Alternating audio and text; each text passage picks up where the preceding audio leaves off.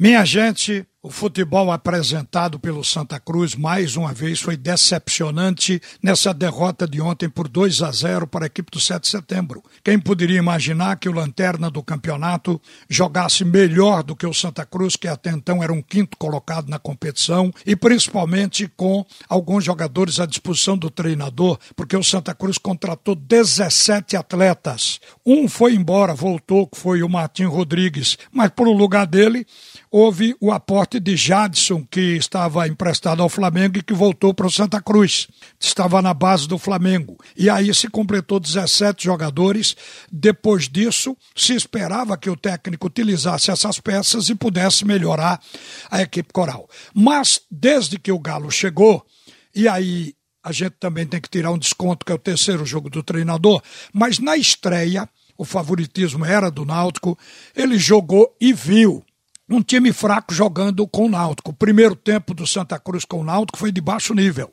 Segundo tempo melhorou na correria, na vontade, mas não tinha aquele poder de penetração e, e finalização, coisas apresentadas ontem outra vez. Então passou, era o clássico, o Náutico era o favorito. Aí veio o jogo com o Salgueiro empatou o jogo em 0 a 0 jogando um futebol fraquíssimo. As críticas começaram a bater em cima do Galo, principalmente por ele ter usado Derlei duas vezes na lateral direita, quando no primeiro jogo já se viu que foi comprometedor a função dele, ou pelo menos a atuação dele naquela função. Ele veio repetir contra o Salgueiro no segundo jogo. Ontem foi o terceiro.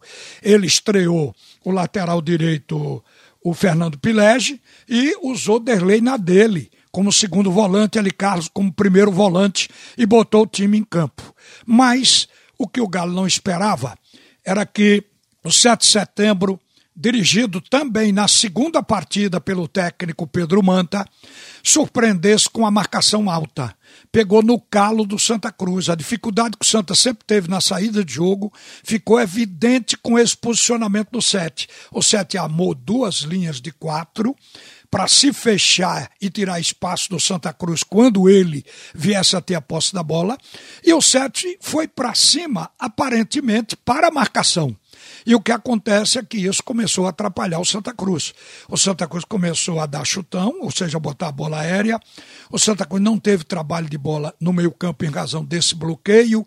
A transição do Santa ficou comprometida, tanto pelos lados como pelo meio, mas o Santa estava jogando ali. O Sete cresceu, nos contra-ataques conseguiu primeiro um pênalti, um pênalti em razão de uma jogada individual de Douglas Pelé, que foi o melhor jogador em campo, o lateral da equipe do Sete, que entrou na área costurando e automaticamente foi derrubado com um pisão no pé do Júnior Sergipano do Santa.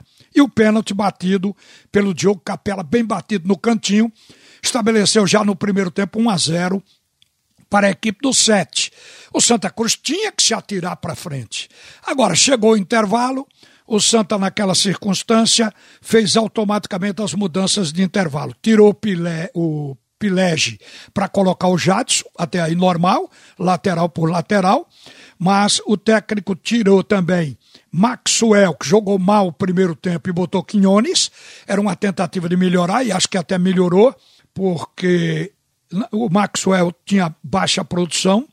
Mas aí, no andamento do jogo, nada acontecia o Santa Cruz continuava mal. Aí o técnico fez outras mexidas. Aliás, devo lembrar que já no primeiro tempo, aos 22 minutos, quer dizer, depois do gol, porque o gol foi aos 18, aconteceu do técnico, acho que se irritou com a defesa e tirou de campo William Alves e colocou Marcel. Ele não colocou um zagueiro, porque o esperado era isso. Ele tirou William Alves e colocou Marcel. Marcel foi para a ponta esquerda.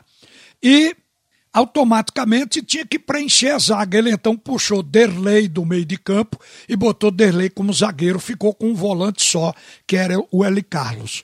Como o jogo no segundo tempo transcorria sempre favorável aos contra-ataques do Sete, o Santa Cruz continuava tendo dificuldade de penetrar e finalizar.